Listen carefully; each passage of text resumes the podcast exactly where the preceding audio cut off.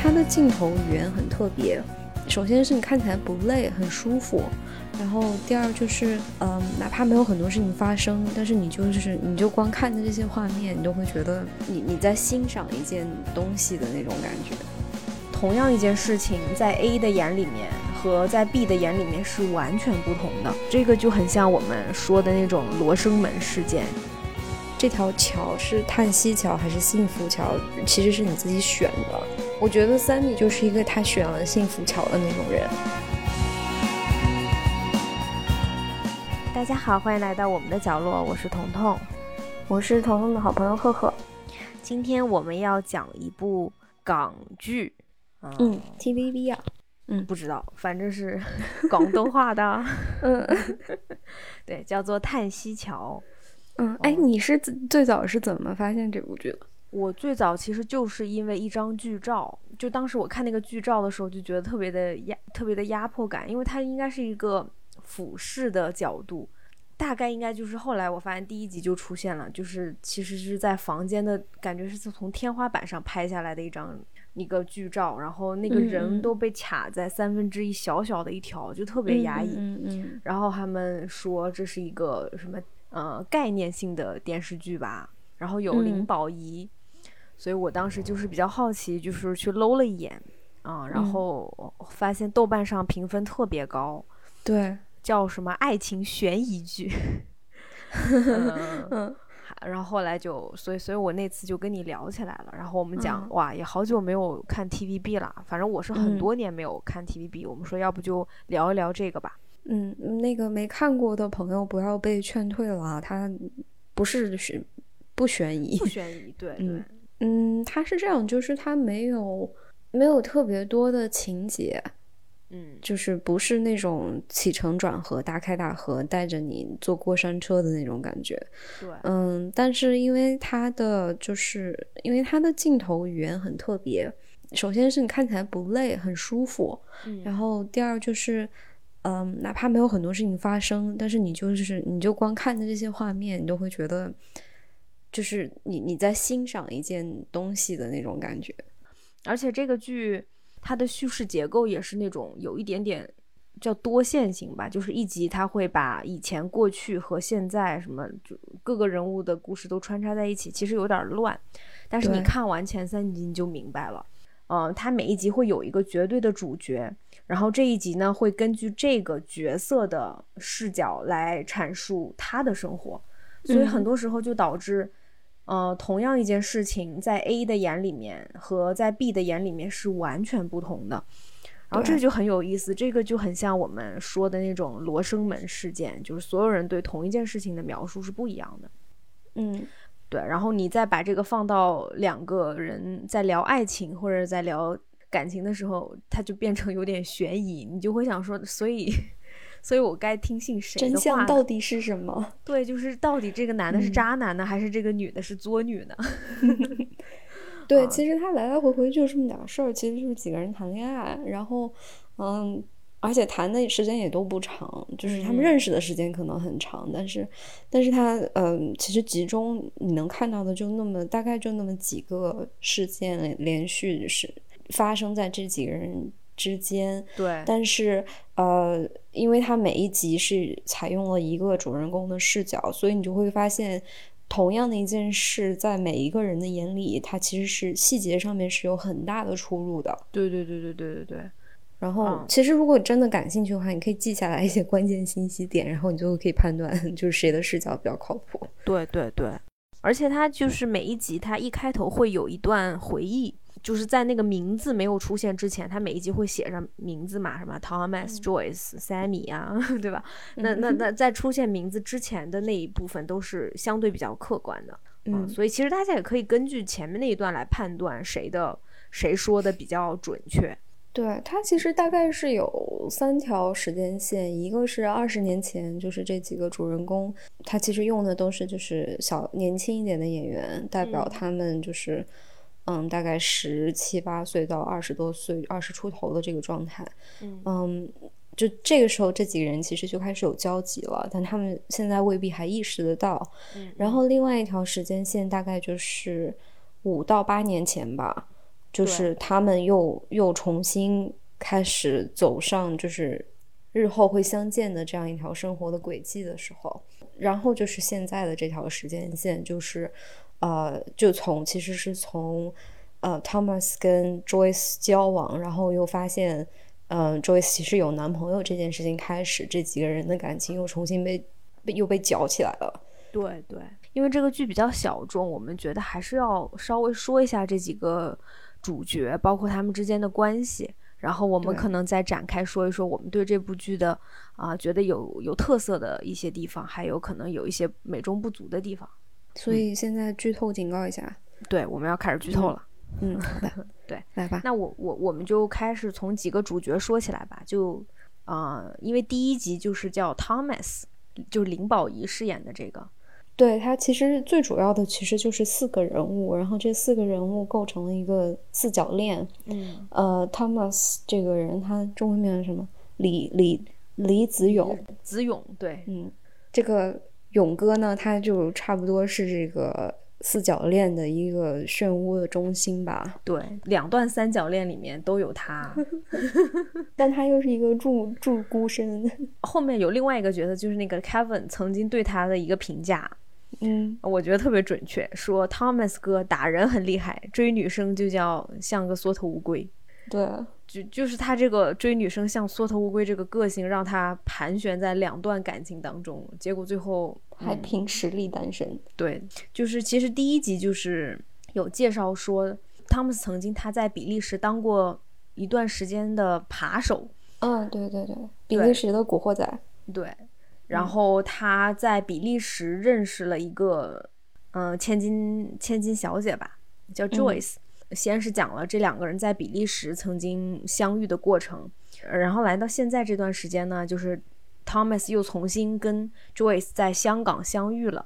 然后两个人算是有一点点暧昧吧，但是在这个暧昧的过程当中，Thomas 发现这个 Joyce 背着自己跟另外一个男的有联系，直到第一集的最后呢，Thomas 才发现原来他自己才是那个第三者，就是原来人家 Joyce 是有正儿八经的男朋友的，也就是第一集算是从 Thomas 这个视角把 Joyce 和 Joyce 的正牌男朋友这个阿 Ken Ken 全部都带了出来。然后前三集就是这三个人之间的三角恋漩涡，嗯，对。然后我们就发现，Thomas 除了跟 Joyce 有一段情以外，他还有一个这个官配叫 Sammy。然后 Sammy 跟他是以前在一个茶餐厅打工的，然后两个人年轻的时候有算是有互相有过好感，但是因为某些原因就是又错过了。就就是他和 Sammy 是一对那种意难平，对，而且他们俩住在一起。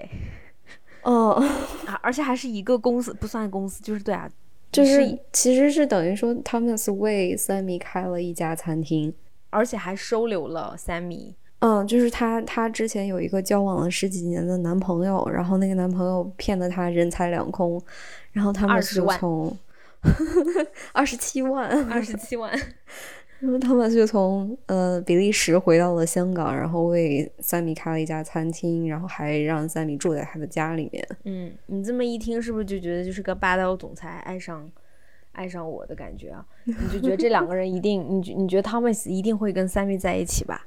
十五集看下去还真说不好，就真不一定。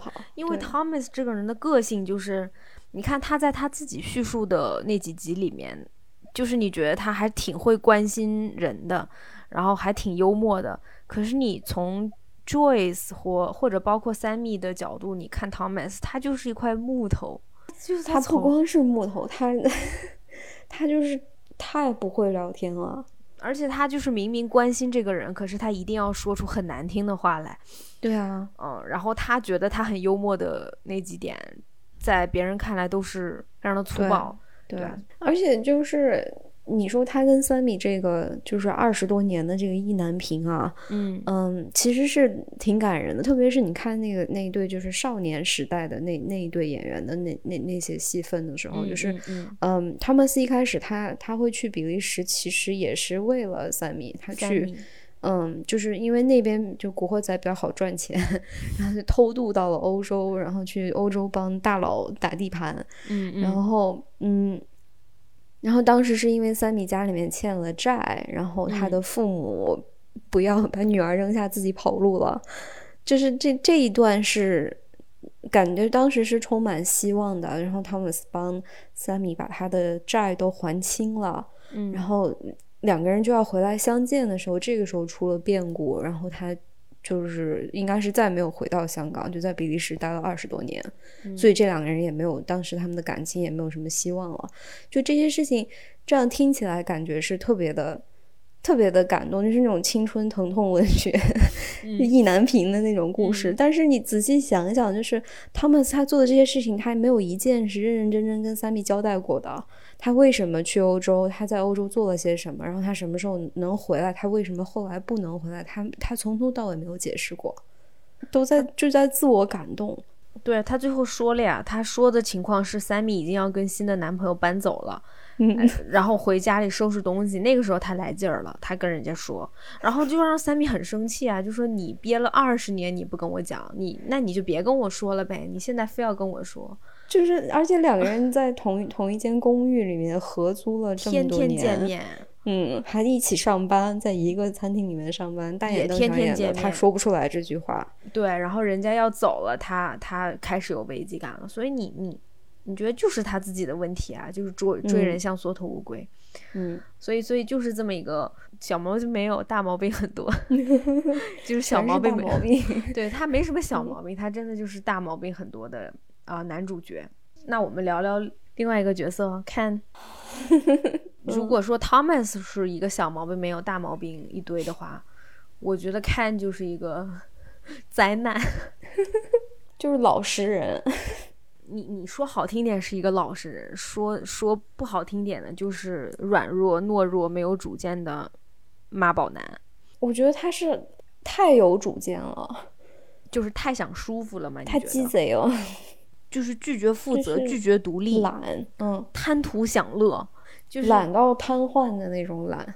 对啊，就是。就是他身边的女性都这么强势是有原因的。就你跟这样人生活在一起，如果你再没个主意的话，你就这你就会崩溃的。不是我跟你讲，他他选择的他他都是故意选择那种强势的女性，那种为他做决定的女性。那你觉得这个是跟他母亲很强势是相辅相成的吗？是因为他母亲很强强势，他变成这样，还是说因为他天生就是这样，所以他母亲也不得不强势？我觉得他母亲不是强势，Ken 的妈妈是控制狂。嗯嗯，我觉得是相辅相成的。就比如说。我我们来简单介绍一下 Ken 的妈妈有有多夸张吧。嗯，对，Ken 第一场出现的时候是呃青年时代的少年时代的那个戏份，就是可能是高中刚毕业，然后跟同朋友要同学要一起去聚会，然后他妈妈像鬼一样出现在他的身后，说 说你们在干嘛？你怎么能在外面吃饭？我在家里给你做的饭你不知道吗？然后硬把他从这个同学聚会给拉走了。嗯，然后他跟他妈妈回到家，你就发现。他妈妈住的那个房子又大又好，但是看起来特别特别特别像一个骨灰盒。嗯，就是那种木质的桌子，什么茶几、八仙桌，那种檀香木的那种材质，对对对，那个那个造型，就特别就能能助人升登天的那种驾鹤西去的 时候用的那种家居，然后。这个时候你会发现，就是他妈妈会会跟他说，嗯，进门要把鞋子收起来，换了拖鞋，然后先去洗手，不要把那个细菌带到家里面来。就是，其实这句话我妈也会说，嗯，但是每个妈妈都会说，对啊，就每个妈妈都会说。他妈说的时候是很凶的，你是有点害怕的，嗯。但是这种事情就是妈妈她有的时候她对你就是没有那个耐心，嗯，这个事情可以理解，而且一般是妈妈说一遍你就会记住的。然后可能他说个十遍八遍的，你就以后这件事情就会养成习惯。我觉得这是正常家庭的一个那个那那那种状态。但是他们家就是他妈妈会吼他，然后吼完了他还不去做，或者他会做的很差，他他非要等他非要拖到他妈就是跟他爆发去骂他的那那个那个状态。嗯嗯，然后他再去应付一下，这种状态下面两个人都是有问题的。嗯嗯嗯。你你在说的时候，我脑海里已经想到，就是就母子两个人面对面吃着饭，儿子在哭，妈妈在骂他没出息，背景音乐那种很阴森恐怖，像宛若一个恐怖片一样。然后这个镜头是这两个人是可能只占这个画面的三分之一，而且是镜头是从外面，是从墙外面隔着窗户拍里面的。你你就觉得那像一个牢笼一样，真的就是像一个监，就是就是像监狱一样的。对，而且他那个镜头其实是很妙的，就是这个镜头在拍别的地方，比如说汤姆斯的家里或者汤姆斯的餐厅，他是。就是他是会人，他会把人压到画面的那种右画面的下三分之一处，然后上面留很大的空间。但是他在拍这个看他妈妈家的时候，他是会把人放在画面的上三分之一，然后下面留很大的空间，就感觉像人已经被埋半截身埋进土的那种感觉。对，就像你被压在地上，因为在只要是在。嗯，阿 Ken 他妈妈家里面，就是你觉得那个时候相机应该就是架在地上的。对，你觉得你被他妈妈已经踩在脚下了，因为你就看到他妈妈的脚在前面。嗯，就是他妈妈像一个刚从坟里面爬出来的僵尸，然后拖住了他儿子的双腿 那种感觉。所以你看到那里，你就想说，原来他母母子两个是这么生活的这么压抑，怪不得啊，要想办法。住进 Joyce 家是吧？嗯，然后不肯搬出来，然后其实就是因为他想逃离他妈妈。嗯，就是我当时看到第二集，我觉得最大我最大的疑惑就是，就是 Joyce 怎么能看上他呢？就是就是就是阿 Ken 自己的视角，他已经把自己加了一个柔光了，就他已经把自己美化了，但是还是非常的不堪。你就在想，为什么 Joyce 会要跟这个人在一起呢？跟这么。而且其实从他的从他从看的视角来看，是是 Joyce 主动追的他。对，就是第一次见面那个要找他留电话号码嘛。嗯，但是其实其实当时是 Joyce 打赌打输了，然后对，然后非得去问他要电话号码。但是他在他看来就是一个就是很有心机、很很懂进退的这样一个。就是又又甜又美的女孩主动要我的电话，对对对对，因为我们到了第三集，其实第三集更像是一个揭秘。就是我们通过这个女生白富美大小姐 Joyce 的视角，我们看到她是怎么看待她跟 Thomas 的感情和她跟这个阿 Ken 的感情的。当然，我们也不是说 Joyce 的视角就是百分之百准确的，但是我们至少是看到一个不同的视角。就是，但这就是 Joyce 的视角会合理很多很多。对啊，就是这样。就是我们肯定是会相信 Joyce 的视角，就没有人会相信 Ken，因为 Ken 在他自己的眼里，他是一个很酷很帅的，但是就是在 Joyce 的眼里，他就。是一个很稳定的人，嗯，而且看其实至少在看的视角，我们不知道的就是因为 Joyce 的爸爸病重，已经就是很严重了，所以 Joyce 很希望能早点结婚，至少让他爸爸开心。就这个部分是那些男士回忆里面都没有提到的，嗯，对对。然后我觉得 Joyce 还挺能代表，就是这个这个恨嫁呀，就像 Joyce 条件这么好的人，他会为了要结婚去找。Ken 这样的人，我觉得是因为他那个朋友。但你看他那个朋友找的老公长什么样？真是我。哦，因为 Joyce 他本身其实是个自由职业者，因为我们现在话说就是一个小博主、小网红。嗯。但是他其实还是会去，他会在按摩店打工。嗯。对，算兼职。所以他在按摩店有一个好姐妹，哇，那个好姐妹跟她一样超漂亮。然后那个好姐妹的老公 好丑，好丑，真的好丑。然后他这个朋友一天到晚就是跟他说你要跟 Ken 结婚，因为阿 Ken 是很稳定的。所以我觉得他那对朋友很有问题。就是如果我有这么漂亮的朋友，我是绝对不会把他介绍给阿 Ken 的。我我特别想跟你讨论的事情就是，你觉得这个真的就是选角的问题吗？还是说他是想要讽刺，就是现在很漂亮的小姑娘就是都是都 都找这样的？啊，比较安稳的或者事业有成的，但是其实外貌这个问题，你觉得有吧？有，他他做任何事情都是都是计算出来的。嗯嗯，就是结婚是计算的，然后介绍，比如说他他自己结婚的对象和他给他朋友介绍的结婚对象都是嗯基于利益去选择的，而且也也没有什么利益啊，这些人又 又没有多少钱。对呀。又不是什么大款，你就就这，你你还要计算出来，而且他那个朋友还跟他说说啊，我跟你讲，求婚这件事情你都是要逼的，你都是要暗示的。他说没有男的是真真正想求婚的，你就是得要。你得想办法让他求婚。我我那段我真的听得头疼，就是你你两个人交往，什么时候他给你买项链，什么时候他给你送钻戒，什么时候他跟你求婚，然后你们你们你们求了婚之后多长时间在网上预约到呃时间去办结婚证，然后多长时间能订到酒店办酒席，然后之后什么时候生小孩儿。要赶在你成为那个高龄产妇之前把小孩生了，这这事情他他全部都是精密规划的，所以他一天到晚在教 Joyce 啊，然后 Joyce 又是那个没有那么多，就是一直被人推着走的这么一个角色，他没有那么多想法，他现他唯一想的就是我想结婚，因为我想让我爸爸看到我结婚，但是他这个朋友一天到晚给他施压。啊，我觉得跟跟这个朋友在一起真的好累啊！真的，你这个朋友很差劲。他可能如果没有这个朋友，也许就不会认识阿 Ken 啊，不是，也许就是肯定不会认识这个阿 Ken。就是因为 Joyce 很幸福，他爸爸是真的特别的爱他。对，而且他爸爸是一个也不催婚啊，嗯，不催婚不催生。爸爸就是昌叔这个人物真的是一个，就是一个很罕见的家长。嗯，就是因为，因为就是比如说，你对比一下 Ken 的妈妈，嗯，就一般这样的家长，他们都是就是希望，希望孩子有出息。嗯，昌叔是一个我不指望我的孩子有出息的这样一个一个父亲，他就是你想干嘛就干嘛，你做任何事情半途而废、三分钟热度没有关系。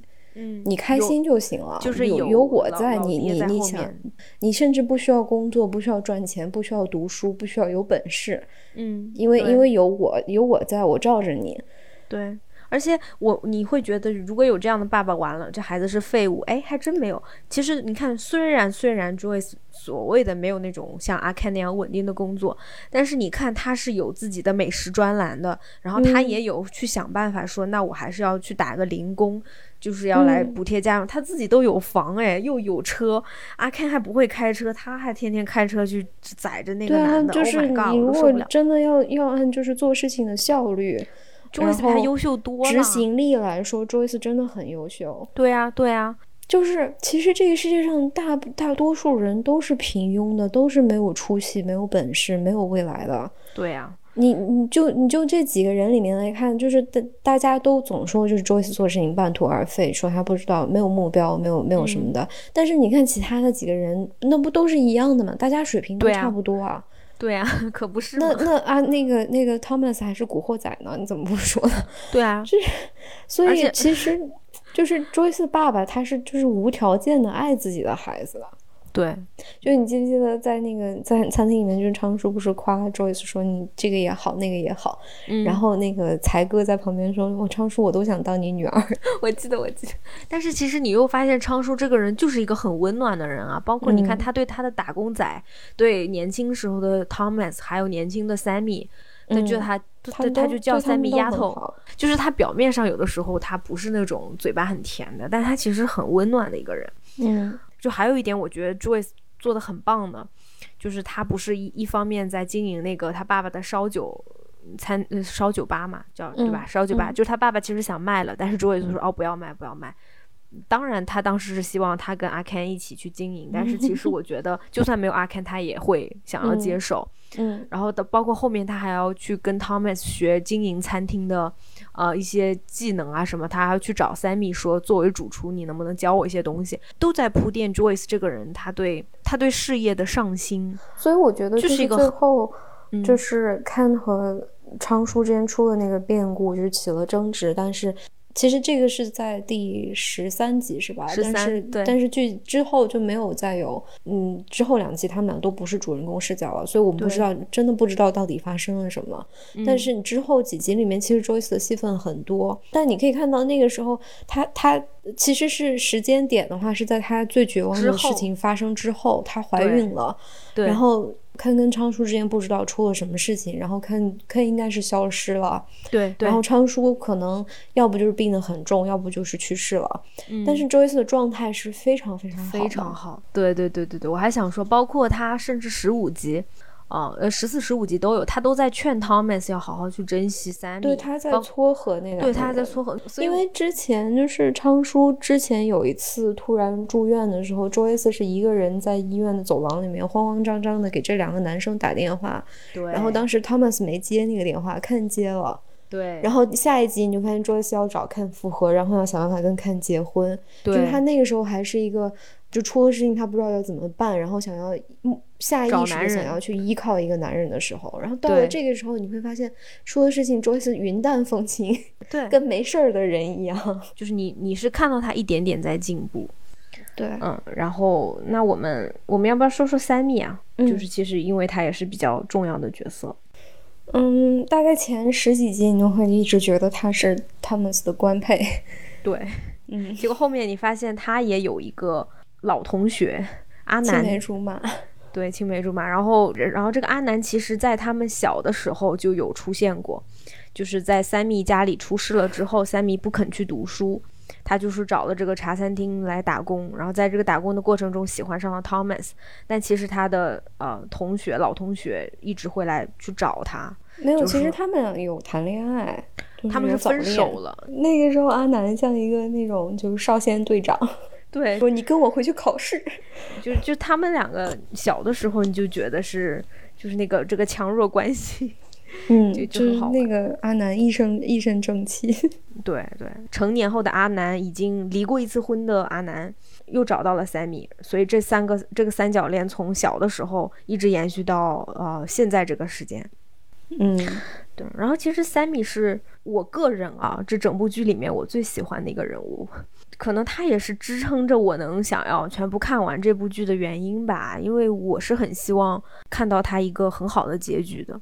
对，就是你如果从那个就是少少年时代的那段意难忘来看的话，确实是，嗯，他们是对真的为他做了很多。但是等你看我在后面再去想中年时代这一段的时候，就是三米是在他不知道他们是有多有多喜欢他，为他为他付出了多少的情况下，然后他他真的给给汤姆斯当了就是不知道多少年的老妈子啊，就是照顾、照顾汤姆斯的爸爸，嗯，嗯，就打堂弟，对啊，对，汤姆斯家还有一个堂弟，就是一个跟跟他儿子差不多大的堂弟，嗯嗯嗯，然后对啊，就是这这种事情。你自己不做，你让一个跟你其实是你的好朋友去做，我觉得是挺过分的。嗯嗯，然后他们最后还还跟还跟阿南说说你要让他做这些事情，让他觉得他自己被需要。我当时就好想抽他。就是你，你一方面你觉得哦，汤姆斯是很了解他，一方面就是你都这么了解他，你故意的呗，哦啊、你你为你自己找个借口呗，就说我想让他帮我做这么多，就是因为就是因为他我就是需要，我不跟我爸说话，我十几年没跟我爸说过话，但是他天天去替我照顾我爸，就是其实但是其实是我在帮他，这是你这是人说的话吗？这是什么东西啊？而且我不知道为什么，我看到三密的日常。我就有种那种看回 TVB 的感觉了，就是你知道 TVB 的那种都市剧嘛，其实它没有那么多什么山盟海誓啊，什么有有很多很大的事情，它都是很普通的，都是些很琐碎的事情。然后我特特别接地气，对，然后我特嗯别喜欢看三米去做这些事情。他去超市看东西洒了，他自己在那边捡，然后还谋啊，就是就不是我打三的。但是，而且你有没有注意到，就是 Sammy 的视角里面的那几集，他的摄影都变得很正常，就是没有那么的刁钻，就是有呼吸的空间了。对，而且没有那种特别可怕的大远景，或者是把这个人物放到三分之一。你看，只要是 Sammy 一个人的时候，构图一下子就变成非常正常的构图。嗯，就是会有一些就是户外的那种镜头啊什么的。对他跟那个小孩儿一起出去啊，什么都都特别正常，两个人都是在这个正中间。我在想，是不是这个也暗示了三米可能是这里面最正常的人？就是那个呃，Joyce 他爸爸昌叔他、呃昌哥昌叔昌叔说过，嗯，就是你走的这条这这条桥是叹息桥还是幸福桥，其实是你自己选的。嗯嗯，我觉得得三米就是一个他选了幸福桥的那种人。对，我是觉得他最后还是会跟 Thomas 保持距离的，就是就 Thomas 大哥可能真是个毒瘤啊，你跟他在一起，你就是这样子温水煮青蛙。对，所以我还挺是啊，就是你想想最后的那个镜头，他们他们坐在两张不一样的椅子上面，就是我觉得他们从此以后可能是亲人，是像亲人一样的朋友，但是就是中间就会有那个距离。对，嗯，那那我们要不再把其他两个角色就一一并说一下了吧？就是 Catherine 和 Kevin。嗯，哎呦，这一对我真的是觉得真的稀奇古怪，好奇怪的一对啊！这是一对母女，就是嗯，母子。对对，不好意思，对，这是一对母子。对，然后 Catherine 呢是阿 Ken 曾经的上司，两个人有过一夜情啊，然后之后 Catherine 生下了呃一个孩子 Kevin，但其实当时 Catherine 是有她固定的男朋友，并且后面已经结婚了。对，所以 Kevin 到底是谁的孩子这件事情呢？我们应该还是不知道的吧？就是这个孩子他自己觉得他的亲生父亲是阿肯，不是他就是户籍上面的那个父亲。反正这对母子是都有他们各自的几集，但是 Catherine 这个角色只有一集，我觉得也是整部剧里面最恐怖的一集。我看那集我快崩溃了，莫名因为我是因为我而且我是晚上看的，就是中间 跳帧的那一下，哇天呐，我真的心脏的，我真吓停的。就是就是因为 Catherine 这个角色，她是有一些精神问题的。她的那一集突然会跳帧，然后出现一个厉鬼的照片。哎，有吗？我怎么没看到？啊，有，我只看到跳帧，我没看到厉鬼。那那个就是我没看清，可能因为我当时没戴眼镜。那个就是他。我说为什么大家在那段都都吓疯了？然后我还说我还说跳一下帧有那么 可怕吗？他那个跳针其实就是表现出 Catherine 这个人物的心理状态，就每当他情绪有巨大波动的时候，就滋就会突然跳针。嗯嗯。然后那个跳针可能一秒都不到，半秒。但是如果你定眼看的话，其实是一张就是一个厉鬼一样的。嗯的一个照片，反正巨可怕，巨可怕。对对对对对，就是就是那错过了这么关键的信息哦，你还是别看了吧，我觉得那个真的挺可怕的。我觉得那一集还挺挺实验性的。然后，然后 Catherine 这个角色，你开始就觉得她感觉她能搅起阿 Ken 和 Joyce 的那那潭水，那潭浑水。但结果 Catherine 就只出现了那么一集，后面就没有怎么出现他自己视角的故事了。然后这个人物后来就突然消失了。对，就是其实他在那个情节上面的功能，其实就是说，嗯，他让他让 Joyce 意识到自己找的这个特别稳定、特别。特别平和的普通人、老实人，其实有一段这样的过往，有一个私生子，嗯，然后跟自己的上司曾经呃在一起过，然后最后就不了了之。Joyce 是不知道很多细节的，所以他甚至会怀疑，就是看有一个儿子，但是他瞒着我，还要跟我结婚，跟我交往，但他对他自己的就是比如说前女友和和私生子从来没有负过责任，嗯，但是我真的不懂，就是。Catherine，Catherine 是图什么呢？从而且从 Catherine 的视角，我觉得这个人物也很奇怪。对就是觉得从他视角，就是这些事情都不成立。就包括他，他们都成年了以后，他重新再碰见了，等于是一个非常偶然的机会撞到了阿 Ken。然后从他的视角，好像就有点像旧情复燃那样，但我我我很难相信这个东西啊！我觉得你应该避之不及吧。对，就是一个是就是 Catherine，她当她发现自己怀孕的时候，不管这个孩子是谁啊，但她她当时做出的决定是跟她就是长期交往的这个男友结婚。嗯，那其实等于说她已经给孩子选了一个父亲，不管孩子的就是生物学上的父亲是谁。但是怎么到到了她跟就是她跟那个丈夫婚离婚，而且这他们那个离婚其实跟这个小孩没有太大的关系，就哪怕那个丈夫觉得小孩不是他亲生的，他也带这个孩子带了这么多年，他他离婚是因为他觉得这个母子俩拖累了他的事业，他想去他想去国外发展他自己的事业。那那在这个时候，为什么为什么就是 Catherine 会跟看重遇，然后发展出一种旧情复燃的感觉？然后他甚至还会觉得，呃，Joyce 在嫉妒他，这个事情我就不理解。然后另外就是为什么那个，嗯，就是 Kevin 他知道他自己这个儿子，他觉得他自己活不长了，然后他他他想到的一个办法是，我要我要找个爸爸照顾我妈妈。嗯，然后他去找了 Ken。你怎么觉？你怎么那么自信，Ken 会照顾你妈妈呢？看看自己都照顾不好自己，他都要吃软饭了，好吗？对啊，而且就就算看是你亲生爸爸，那他那他等于是抛抛下了你，抛下了你妈妈，不管你们母子俩了，怎么现在你你十你十几岁了，他就会回来照顾你妈妈呢？而且最要命的是，后面他们这个爸爸又回来了，又重新回到那个学校教书了。结果后面 Catherine 就。就他们一家三口又在一起吃饭，大概的意思就是他们又在一起了。然后包括当时 Ken 还在他们家就走了，然后 Ken 就回去跟 Joyce 结婚了。然后这件事情 Catherine 就再也没有出现过了。对啊，只有 Kevin 可能偶尔，因为 Kevin 后面又跑到 Thomas 的餐厅去打工，所以 Kevin 可能还偶尔插科打诨的出现一下。然后这对母子的故事就没了。嗯。就是莫名其妙的，就出现的也很突然，结束的也很突然。然后我觉得你为什么也不是很清楚。其实我觉得就是四个主角已经够了，就是 Catherine 和 Kevin 这两条线，他们没有这么强的故事量来单独撑一集的。嗯，虽然就这个故事它的叙述结构很有意思，然后它的镜头。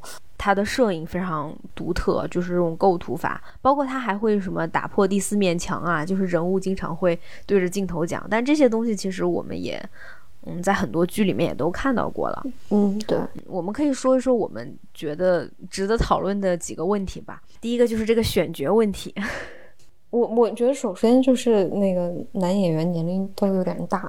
太大了，不是有点大。对，虽然他们保养的都很好啊，真的，包括林保怡啊，然后什么的，嗯，真因为剩下几个人我也不记得他们叫什么名字。就阿 Ken 那个叫陈焕仁，哦哦，名字很熟，很熟。他应该演过很，他我查了一下，他演过很多很多的 TVB 的剧，而且他本身是个音乐人，其实都是熟脸。但是你你这样对比一下，你发现没有，就是。就是秦沛，就是演昌叔老年昌叔的秦沛老师，他他完全不会变，对。他没有老，就是可能头发白的多了一点，白的多，对，就是脸没有什么变化。嗯，哎，其实这个选角问题呢，就是我觉得大概就是因为林保怡她是制片人。所以接男主角，接男主角，对吧？所以如果就比如说，如果他选了其他的一些很帅、很年轻、很靓的靓仔潮男，那他可就会显得他有点稍微那么草率。嗯，所以所以我挺草率的。对，所以就比如说陈焕仁这个角色，哎，真的是就我，哎呀，我不愿意说他不好，但我真的真的真的是觉得。阿 Ken 的这个年轻时候的那个小演员很帅也很高，结果一成年了，这脸上长皱纹就算了，对啊，这怎么个儿还矮了一头呢？就是让我很难接受。我可以在这个地方就提出我那个疑问吗？就是我觉得阿 Ken 的那个造型为什么那么像 Joker 小丑？对，为什么？他那个大头皮鞋。对啊，他因为因为陈焕仁他本身就是他他有那个微笑唇。然后他他会他会很精准的控制他那个面部肌肉，就是微笑唇的时候，他的他的眼睛不会多笑，然后脸上的肌肉也不会多动，但是他那个嘴角会先翘起来，嗯嗯嗯，就特别特别像 Joker 的那个妆容的那个效果。然后他他的那一身衣服，他是唯一一个就是就是中年刊的这个角色是唯一一个没有换过衣服的人，对，其他人多多少少都会有几套不一样的造型，他就穿的一个就是那个。黄色的不是黄色裤子，卡其色卡其色的毛背心、白衬衫和一条黑裤子。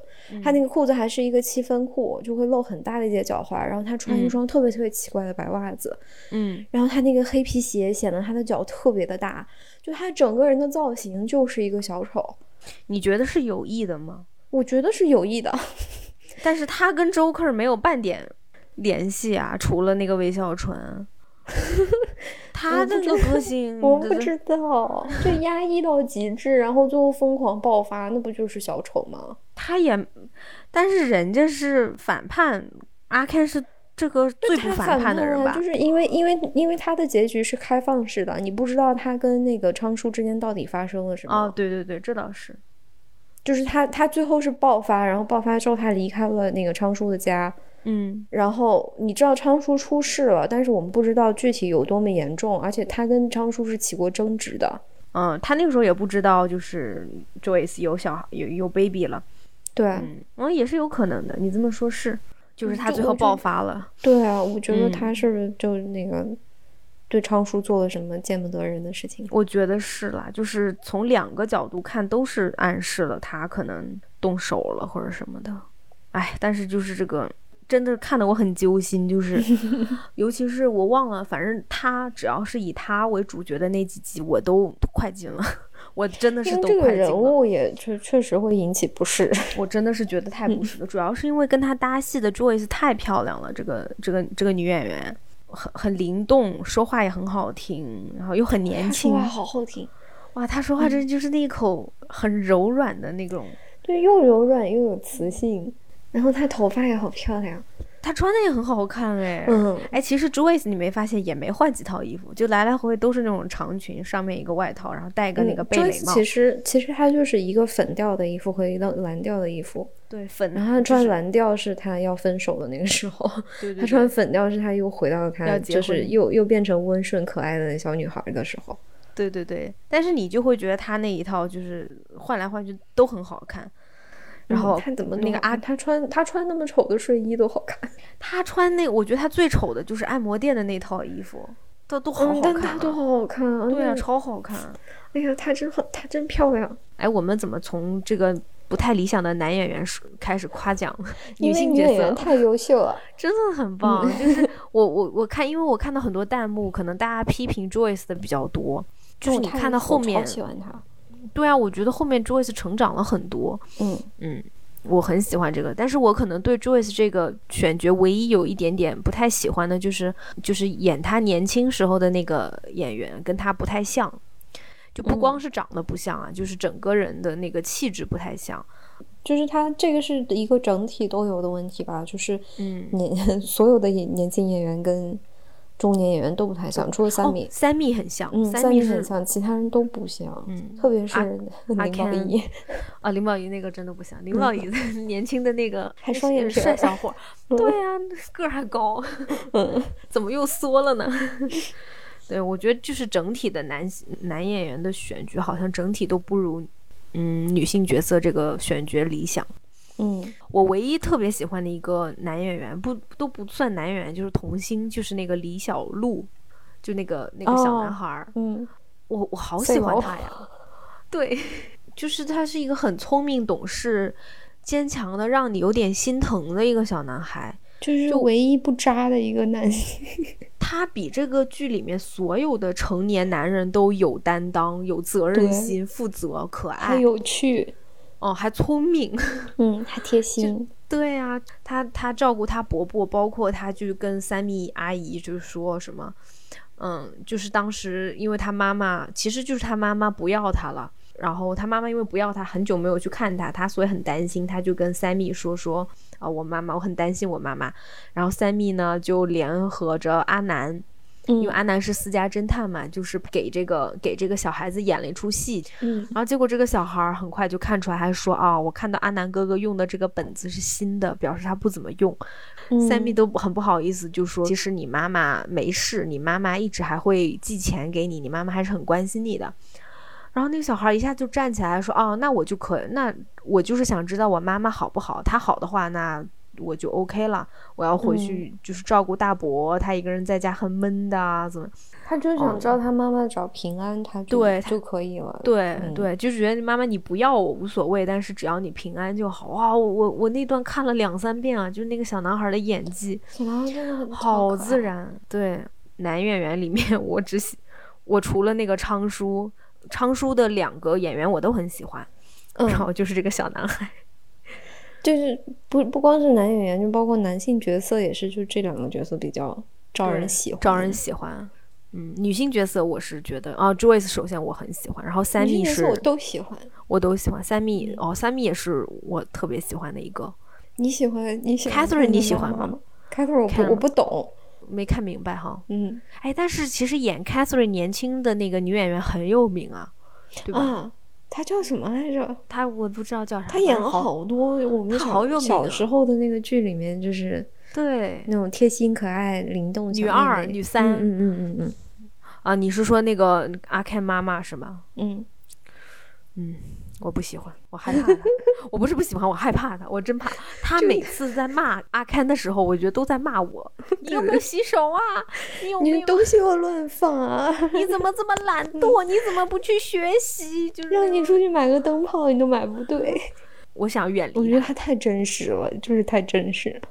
而且就是这个婆婆的年轻的那个版还好，我觉得老这个婆婆就是老年的那个演员，哇塞，好可他会怕！破音，所以就 特别真实啊。就是那种但他，我觉得他破音破的都是特别有技巧性的。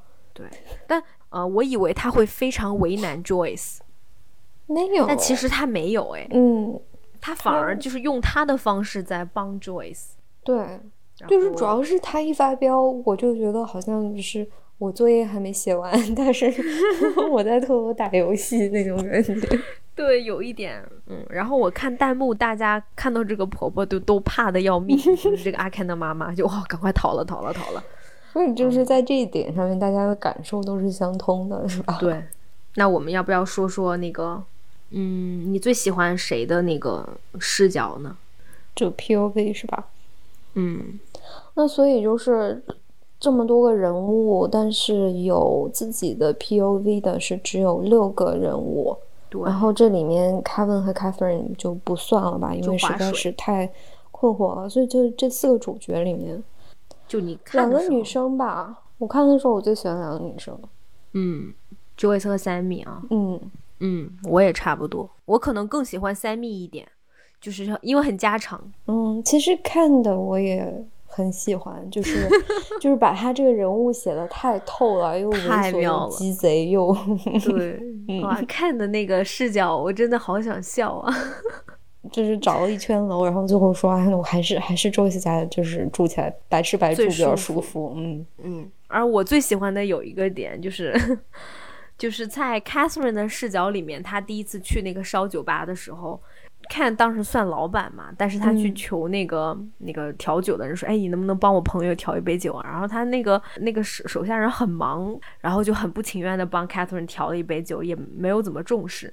嗯但是在 Catherine 的视角里，他是那个大老板，他坐在那边，小手一揣，个子矮矮的，一米六五是吧？然后说：“哎，这是我朋友。”然后所有人都对，啊，老板好，我来为你朋友调一杯酒。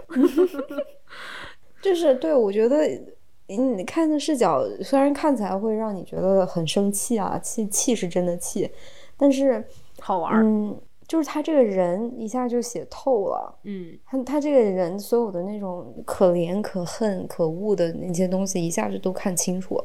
龌龊。嗯，对，就是龌龊。嗯，最喜欢可能还是女孩子的那个视角。嗯嗯嗯，最不喜欢看的，Thomas 吗，因为 Thomas 太自我感动了，我实在是有点受不了。嗯，我是哦，那个 Catherine 肯定算一个，Catherine 那个太可怕了，我真的大家一定要跳过第五集。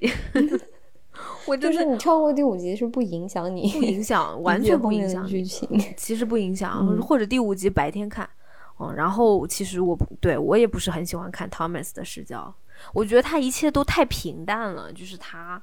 就包括在 Thomas 眼里，那几个女生都是很温顺的，都很为他着想，然后都没有什么幺蛾子的，就是感觉在他的视角里面，所有人都没有天性了的感觉。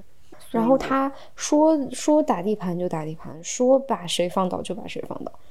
我我特别觉得他视角里很搞笑的一点就是，就是当 Sammy 打电话找她哭诉说她男朋友跑了，然后当时她正在比利时，一群就是她坐在那里，人又有人过来说啊，老大，我们这边有个新的人，你能不能让他加入一下？然后他还在那边装哦，等一下，稍等，我有个很重要的电话，然后打好了，可以加入你，你们一边去吧。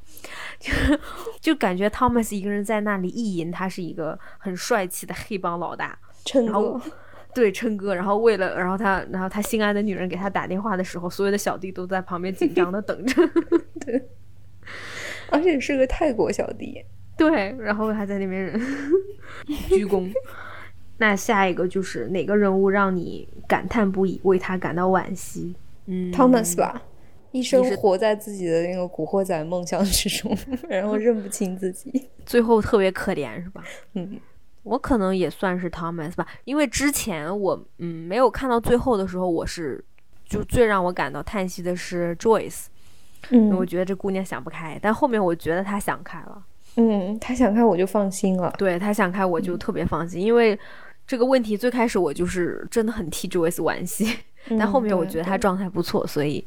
嗯，我觉得她没问题了。那可能我也是 Thomas，就是大哥清醒一点吧。真的，就是这个事情，就是如果他是一个十七岁的古惑仔，我会觉得特别的热血，嗯，特别青春有活力。但问题是，他是一个四十七岁的古惑仔。哎，那你觉得是 Thomas 更没有救，还是阿 Ken 更没有救？嗯，Thomas 吧，就是阿 Ken 很清楚自己要什么。嗯，阿阿 Ken 就是龌龊。但 Thomas 是很可惜的一个，是吧？Thomas 是又龌龊又不觉得自己龌龊。嗯，也是。那我们要不就聊一聊，我们觉得这个剧有一些不太完美的地方，聊聊缺点吧。嗯嗯。你有什么？你有什么？最大问题就是选角，一个是选角，还有一个就是比利时的那那些戏份，就置景特别假，置景真的很假。然后整个表演也我嗯也觉得比较。比较假，你看那些就是抢劫的那些外国人啊，包括还有那个什么大姐大呀，还有那个说中文的很说普通话的很漂亮的那个女孩子，嗯嗯，我觉得他们根本都不像是抢劫的人啊，因为他们穿的太像抢劫的人，就都还带制服的那种感觉。对啊，然后那一段就是特别不可信，年轻演员的那一段，就你记得在在码头堵他们的那群人，就穿的跟那个少林寺的十八铜人一样。他一人拿个棍儿，反正就是比利时的那些戏份就是很假，可能是因为没加滤镜吧。就是一开始第第一集的那那一段，汤马斯和那个叫朱迪吧，两个朱迪，嗯，就联合偷 Joyce 的钱包的时候，我当时还想着就是。会不会后面就是就是欧洲这段的故事有点像那个呃纵横四海的那个感觉？就后面发现跟纵横四海差太远了。就是在 Thomas 的眼里面，他们是自己对对，Thomas 觉得自己是周润发，你知道吗？对，就是那种老大老大怎么样？其实就是一群哎呀，那横店的那种。对我对那个很不满意。嗯嗯嗯，我是觉得，就是因为其实 TVB 历史上面就一直有这个问题，就是呃。就是你记不记得我们小的时候看的那些 TVB 剧里面，他们住那个房子就都是那种豪宅，一个景，嗯，只有一个景。然后你就发现，就是就是真实的香港人住的那种房子是不可能那么大的。对对。然后我觉得他这个里面就是，其实他是换了一个风格，就是所有人住的都是那种特别特别性冷淡风、北欧风的那种装修的。公寓，但是你会发现，就是我我我去这些人的家里面，比如说他们他们家，或者呃 Joyce 的家，或者 Catherine 的家里面，你你你是不知道你到底是身处北欧的一一间公寓，还是香港的一间公寓，就是样板房。对对对对，就太空了，每一个房子都太空太假了，尤其是 Joyce 家。就是你想一个小姑娘这么那么活泼，穿的那么好看，但是住在一个纯白的房间里面，啥都没有，极简主义。还有包括看他妈妈的那个那个房子，就是我我们刚才说像骨灰盒的那个房子，也是就是虽然虽然他这刻意的给他弄了一个非常中式的装修，但是就还是又空又假。就你别的不说，这些人他们自己都没有一些杂七杂八的东西吗？啥也没有，嗯，就是，难道难道他这个房子里面的那个柜子多到可以把所有的东西都收起来吗？没有啊，我不觉得 没有啊。尤其是 Joyce 家，你说阿 Ken 有那么多玩具，我我也没怎么看到，我就看到就那么点儿。Joyce 家连一个挂包的地方都没有，应该有很多包，很多衣服啊，很多鞋，也没有鞋，也没有包，一双鞋都没有，直接就这么进来了。所以就你觉得这个布景还是不太行哦？哦。就不仅很有问题，就是，就包括那间茶餐厅都，就是昌叔的那间茶餐厅都很都太极简了。哦，是吗？都太干净了哈。嗯，就是茶餐厅就要零零乱乱的，到处都是东西，然后就是就是花花绿绿的那那种。对，因为我虽然只我没有怎么在香港待过啊，但我去玩过、那个嗯茶餐厅，如果有那么大的地方，你就摆那么几张桌子，那你真的是不想赚钱了能。的，茶餐厅忙的时候是要个拼桌的，你看他们都很挤的。对，对昌叔那么大一个餐厅，我觉得它中间至少还能放三倍的对啊，然后。就是就对啊，就最奇怪一点就是这么多人，就是有有中年人，有老年人的房子，然后有茶餐厅，然后没有看到一条折凳，就是那个圆的那个可以一一折，然后然后这个收到那个柜子里啊或者墙就是边，然后坐的时候再折回来的那个那个折凳，就打人的那个十十大武器之首的那个折凳。啊，就是香港人家里其实会必备的那种。对啊，你想那么小的房子，然后人口密度那么高，就是需要有这种又丑，然后但是非常非常实用，可以折起来，还可以用来杀人的武器。就是反正至少是我印象中，香港家庭，尤其是大家庭，很难做到极简主义、性冷淡风格。啊但是很可疑的就是这个剧里面所有的家庭都是嗯，性冷淡，而且都是用那种就是很大、很重、欧，很占地方的那种家具，这个确实是个问题。是一种风格，可以理解它是一种风格，但是就是会有会有一点让我出戏。嗯，对，你不觉得这一点就是你你相比起来一些日剧，就会做得好很多，家里面很小，麻雀虽小五脏俱全，东西摆的满满当当的那种，嗯，对啊，嗯我觉得那种可能是更更现实一些的吧。嗯，你还有什么觉得有一点影响你观看的？就致敬王家卫吧。哦，哎，嗯对，这个这个其实是有一点，我不好说。我我觉得有人会很喜欢吗？我觉得有一点点拙劣。就是这个剧里面有几个地方，你是觉得导演或者这个剧组人员是明显的在致敬王家卫。就比如说嗯 Kevin 说了一段关于那个过期的凤梨罐头，然后还有很多奇妙的，嗯，我觉得他是在黑王家卫吧，还是他是喜欢王家卫的？我不知道啊，应该是喜欢王家卫的。但是我觉得放在那里真的很奇怪。然后就是有的时候还会有很多那种王家卫电影里面出会出现那种独白那种台词。啊，还有那个镜头，升格镜头，啊，对，但是你就觉得不搭哎，就是北嗯欧性冷淡风加上这个，你就觉得对啊，因为王家卫他要拍出那个城市里面那种灯红酒绿的那个感觉，对啊，那种眩晕，那种迷嗯幻。嗯，然后这边是个特别轻灰不，拉几的对，升格，对啊，然后这边就是一片大白墙，嗯。就是那，然后你在那儿搞这个，包括凤梨那件事情也是，你看，呃，金城武当时他是去捡人家的那种过期罐头，然后脏脏破破的地方，然后他家里也是就是脏脏破破、很灰暗的，嗯便利墨店绿色的啊什么，的，对，就是你的那个背景要有很多乱七八糟的色彩，因为他在餐厅嘛，当时嗯在 Thomas 那个餐厅里面。然后在那边堆了一堆凤梨罐头，你就不知道哪儿搞，你就觉得，你觉得有必要吗？就是其实就跟纵横四海那个事儿一样，就是我知道你在致敬，但是太明，就有的时候你的喜欢默默放起来就好，也不用硬嗯放在一起哈。嗯嗯，对，对，我觉得整体来说，这个剧还是就是一个比较实验性的剧，就它有它很有意思的地方，这种罗嗯生门式的叙述啊、但是也有很糙的地方。然后我其实还看了一下，就是这个主创人员，你最后可以说一下，就是这个主创同样的导演、同样的制作班底，然后同样的主演，就是林保怡和周佳怡，他们其实在一六年就有一个非常类似这部剧的电视剧，叫《啊马加列与大卫绿豆嗯》啊。对，然后，然后同样也是讲一个是香港都市爱情，可能那一部剧如果我有空，我也会去看一下。嗯，然后我也更期待他们新作品吧，就是等他们的风格越来越成熟的时候，嗯，我觉得这个团队是绝对是值得我们去期待的。嗯，嗯嗯嗯，等他不需要就就是特别刻意的去致敬王家卫的时候，然后也不需要一定非得要林保怡去演男主角，嗯，也不需要非要搞成北欧性冷淡风的时候，对 对，也不需要非得要为了搭男主角拉拉高整个男演员的年龄段，是吧？拉低男演员的颜值。和身高。对，嗯，那那我们今天就差不多这样了，感谢你收听到这里，嗯感谢收听嗯我们下期再见拜拜拜拜 i'm sorry i have betrayed and it's driving me insane you have to understand